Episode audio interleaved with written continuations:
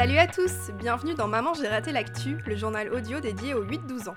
Moi, c'est Marika et un mercredi sur deux, on va vous expliquer un événement de l'actualité. Mais pas que, n'est-ce pas Hélène? Tout à fait Marika, nous allons aussi vous faire découvrir un lieu, une activité, un métier comme si vous y étiez. Ce sera le reportage de la semaine.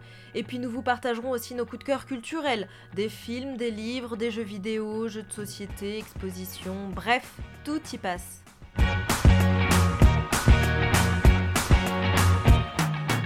Nous sommes ravis de vous retrouver pour ce quatrième épisode, et si vous n'avez pas entendu les autres, bah j'ai une bonne nouvelle. Ah ouais quoi? Et bah dans deux jours, c'est les vacances. Ah oui, ça, ça me plaît bien. Donc vous aurez tout le temps d'écouter Maman j'ai raté l'actu. Pour nous trouver, c'est pas difficile. L'émission est disponible sur Deezer, Spotify, Apple Podcast et même YouTube, donc impossible de passer à côté. Et oui, vous avez le choix. Bon, sinon Marie, raconte-moi, il y a quelques jours, tu allais passer ton dimanche euh, avec euh, des chiens, c'est ça?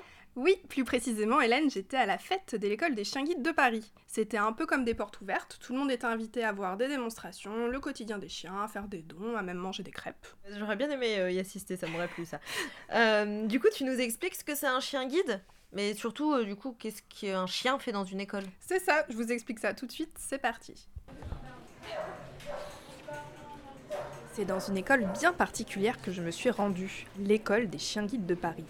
Il en existe partout en France. Leur mission Accompagner et rendre plus facile le quotidien des personnes aveugles ou malvoyantes. Les futurs chiens d'aveugles naissent à l'école. Quand ils ont 4 mois, ils vont dans une famille d'accueil qui vont leur faire découvrir la vie de chien.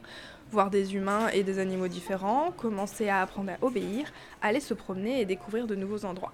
J'ai donc interrogé une bénévole, cela veut dire qu'elle fait ça gratuitement, qui a déjà été famille d'accueil pour 8 chiens. Euh, oui, il y a un travail à faire, mais il y a aussi beaucoup de joie, de, de, bonheur à faire ça. hein. On a un petit chiot, voilà, c'est tout mignon. euh, On doit lui apprendre plein de choses. Le plus difficile aussi, c'est la séparation. Donc je reconnais que je pleure un peu et puis après bah, je recommence. La plupart du temps on, on reste en contact, euh, qu'il soit chien guide ou qu'il n'y soit pas. Euh, là je viens il y a 10 minutes de retrouver mon cinquième chiot, un chien qui est adulte maintenant et qui m'a reconnu tout de suite. Il est chien guide lui, il m'a reconnu tout de suite. Car il faut bien aller à l'école. Quand il a un an, le chien va passer 6 mois à devenir le meilleur chien guide possible avec un éducateur. Il dort à l'école comme s'il était en internat. À l'école des chiens guides de Paris, il peut y avoir de 20 à 40 élèves chiens en même temps. Ils ont beaucoup de choses à apprendre, m'a expliqué une éducatrice. Et il va travailler quotidiennement, donc du lundi au vendredi, de 8h à 17h. C'est les horaires des éducateurs, donc le chien se plie aux horaires de l'éducateur.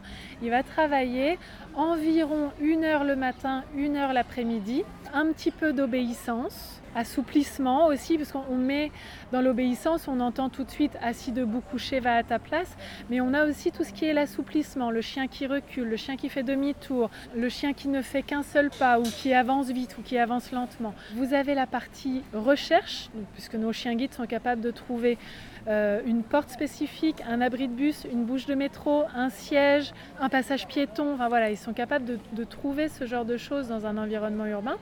Et puis vous avez la partie gestion des obstacles.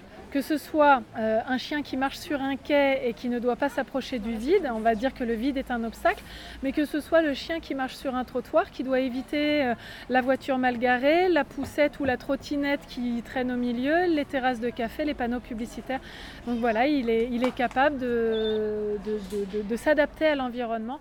Et les élèves chiens passent tous le même examen, un certificat d'aptitude. Le chien sera ensuite confié à une personne malvoyante ou aveugle qui en a fait la demande. Alors bien entendu, l'école fait attention à ce qu'il s'entende bien avec son futur maître avant de lui confier.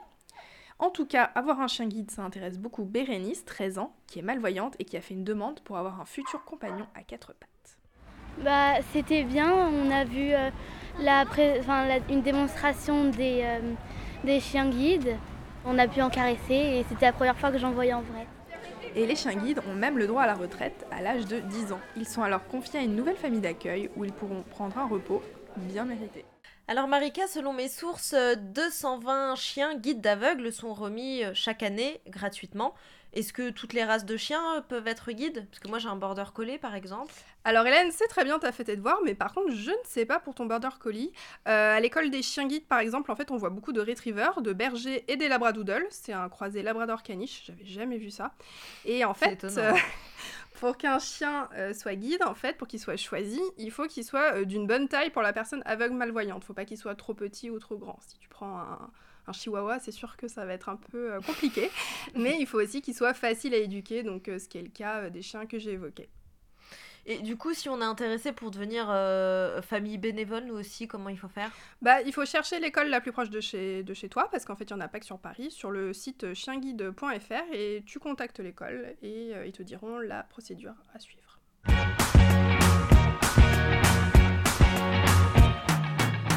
Pour commencer cette rubrique questions, on va d'abord aller faire un petit tour dans l'univers. Ouais. Alors, je sais pas toi, Marie, mais euh, quand j'étais enfant, je me posais plein de questions sur l'espace, les planètes, etc.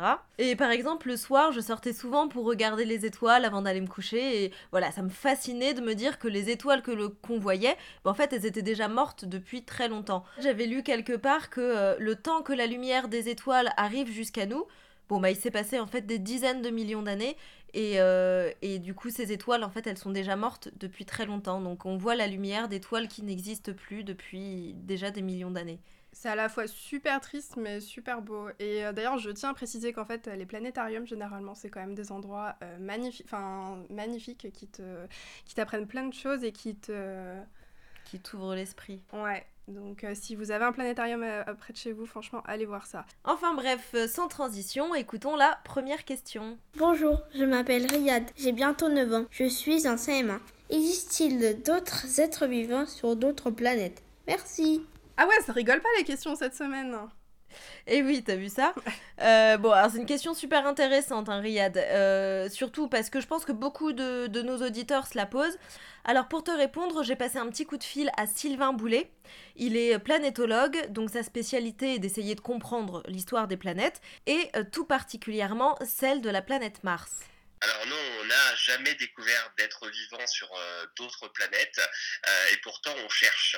On cherche vraiment parce que effectivement on se demande si la vie est possible ailleurs et euh, on essaye d'abord de, chercher dans notre système solaire à nous, c'est-à-dire qu'on essaye de trouver une planète qui pourrait ressembler à la planète Terre parce que la planète Terre est unique, c'est la seule planète du système solaire à abriter la vie, notamment parce qu'on a de l'oxygène dans l'air qu'on respire et de l'eau liquide. Et donc on essaye de trouver une planète qui ressemble ressemble à la planète Terre. La planète qui ressemble le plus, c'est la planète Mars. Et cette planète Mars, elle ressemble le plus parce que, effectivement, il y a très longtemps, il y avait de l'eau liquide, des océans, des lacs, des rivières. Et en fait, les scientifiques essayent de trouver euh, de la vie là où il y a de l'eau liquide. Et on s'aperçoit que c'est pas si simple que ça parce que oui, il y a eu de l'eau liquide sur Mars, mais trouver de la vie ancienne, c'est très compliqué. Et donc, pour l'instant, on n'en a pas trouvé. Et en 2020, on va envoyer un robot à la surface qui va essayer de chercher des traces de vie, mais c'est pas si simple de trouver ces traces de vie. Alors de temps en temps, dans les roches du ciel qu'on appelle les météorites, on trouve des petites briques euh, de la vie qu'on appelle les acides aminés. C'est complexe de savoir comment faire de la vie à partir de ces briques élémentaires. Bref, dans le système solaire, on en est là pour l'instant, on cherche et on espère pouvoir trouver ça un jour. Euh, sur Mars, évidemment, si un jour on trouve de, la vie, bah, ça sera euh, exceptionnel parce que pour la première fois, on aura montrer que la vie euh, peut exister ailleurs. Donc pour le moment, on n'a rien trouvé dans notre système solaire, mais Mars est une planète sur laquelle on a encore beaucoup de choses à découvrir. Et donc euh, dans le reste de l'univers alors? Ça aussi, je l'ai demandé à Sylvain. Donc on cherche dans le système solaire, mais aussi autour des autres étoiles. Il y a des planètes qui tournent autour d'autres étoiles qu'on appelle les exoplanètes. Et on essaye de trouver, pareil, des planètes qui ressemblent à la Terre. Et récemment, on a trouvé une planète qui est un peu plus grosse que la Terre, mais qui a une atmosphère qui est riche en eau. Et donc on se dit, bah voilà, s'il fait ni trop froid ni trop chaud sur cette planète, on pourrait avoir de l'eau liquide. Et donc on pourrait avoir potentiellement de la vie. Mais voilà, tout ça c'est à vérifier. Ça va mettre très longtemps à retrouver de la vie ailleurs. Bon alors au final, Riyad, il y a encore beaucoup de boulot avant de connaître la réponse. En fait, je pense qu'on sera toujours dans l'incertitude. Si jamais on trouve, bien sûr, la réponse sera claire, ce sera oui. Mais tant qu'on n'aura pas trouvé, on continuera de chercher. Et l'univers est tellement vaste. Riyad, tu n'es pas le premier, tu ne seras certainement pas le dernier à te poser cette question. Sans transition, revenons sur Terre avec Aris, 9 ans. Ma question est, est-ce que la science peut résoudre le problème du réchauffement climatique? Alors effectivement, le climat est un sujet qui vous préoccupe beaucoup. On s'en rend compte dans les questions que l'on reçoit sur Facebook et par mail. Alors pour te répondre, Aris, j'ai posé la question à Céline Guivarch. Elle est chercheuse au Centre international de recherche sur l'environnement et le développement et elle est spécialisée sur le changement climatique. Je pouvais pas trouver mieux. Bravo Hélène. Alors bonjour Aris, merci pour ta question. C'est une très bonne question. Euh, une première chose que, euh, que je voudrais dire, c'est euh, que la science, elle nous a bien permis de comprendre ce qui est la cause du réchauffement climatique. Ce sont euh, les actions des humains lorsque nous utilisons des énergies fossiles. Alors les énergies fossiles, c'est le charbon, le gaz et le pétrole, et aussi lorsque nous coupons des forêts. Alors, est-ce que la science va résoudre le problème du changement climatique? Peut-être je peux reformuler. Est-ce qu'il existerait une technologie miracle qui va nous permettre de résoudre le problème? Alors, hélas, non. Euh, par contre, on sait où on utilise des énergies fossiles. On les utilise pour se déplacer, pour faire avancer les voitures, les avions, etc. On les utilise pour se chauffer. Et finalement, là, on a plein de solutions. Certaines, ce sont des technologies par exemple pour stocker de l'énergie ou pour produire plus efficacement les biens qu'on consomme, ou encore pour avoir des bâtiments qui sont mieux isolés et qu'on peut chauffer avec moins d'énergie. Alors, il y a des réponses technologiques au problème, mais attention, il ne faut pas se désintéresser du problème du réchauffement en se disant que des gens très intelligents vont trouver des solutions tout seuls. Céline insiste beaucoup là-dessus. Mais certaines des solutions, c'est pas des technologies, c'est plutôt des changements dans les façons dont on vit, dans les façons dont nos villes sont organisées, pour qu'on ait moins besoin de se déplacer, dans nos choix de consommation.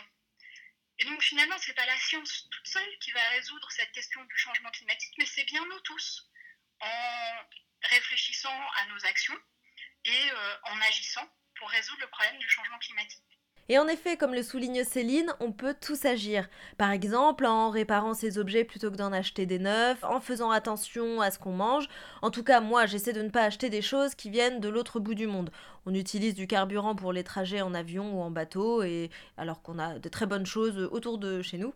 Eh mais réparer des objets plutôt que d'en acheter des neufs, on en avait parlé ça dans l'épisode 2. Exactement. Bon bah tu peux le réécouter si tu veux en savoir plus.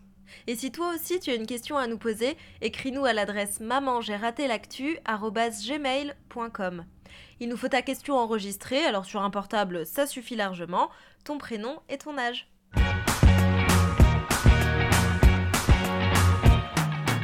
Cette semaine, Marika, tu as encore passé ton temps à lire. Qu'est-ce que tu nous as trouvé cette fois? Bon, j'avoue, je plaide coupable. Alors, cette semaine, j'ai lu un livre qui s'appelle La promesse du fleuve. Il a été écrit par Annie Bacon et il est disponible aux éditions Castlemore. Babette et Odilon sont deux orphelins qui sont en exil. Leur pays est en guerre. Le plus jeune y rêve surtout de Terre Promise, c'est une légende qui a été racontée par son père sur une terre accueillante où un monsieur multicolore pourrait l'accueillir.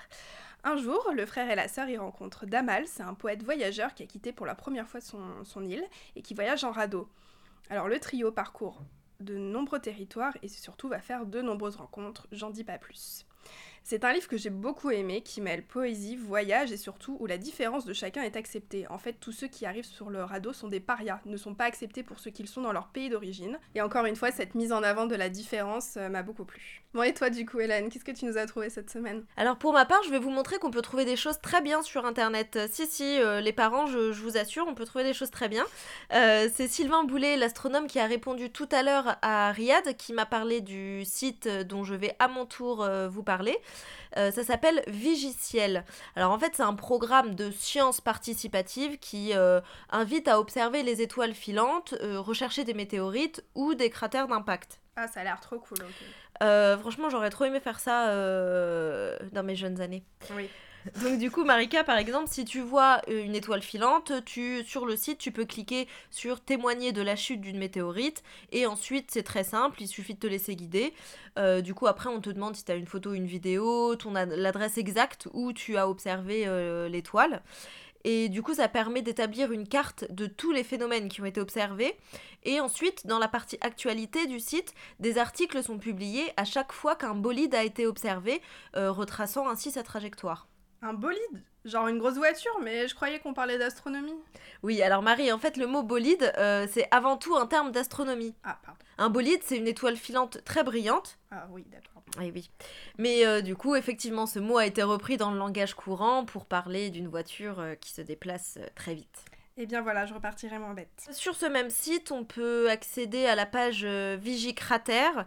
Euh, du coup, c'est une page qui permet de voir tous les cratères recensés dans le monde. T'as vraiment une carte interactive que tu peux bouger et tout. C'est c'est assez chouette euh, d'aller voir ça. Et il faut garder un œil sur ce site Vigiciel parce que bientôt, il nous aidera à partir à la recherche de météorites. Ah, ça c'est stylé, ok, bon ben on vous tiendra au courant. Alors, comme d'habitude, tu peux nous écrire à maman-j'ai-raté-l'actu@gmail.com si tu as des questions sur euh, la manière dont on fait le podcast ou si tu as même des recommandations ou des choses à nous dire. On prend tout. Et c'est la fin de Maman j'ai raté l'actu. Alors, on te souhaite de très bonnes vacances. Nous, on n'en prend pas. On sera de retour le 30 octobre. Ah, mais on sera là, on bouge pas. Voilà, quelques jours avant Halloween. Alors, bah, passe une excellente semaine, Hélène. À toi aussi, Marika. Et puis surtout, très bonne semaine et des très bonnes vacances à toi, cher auditeur. À dans deux semaines. Profitez bien.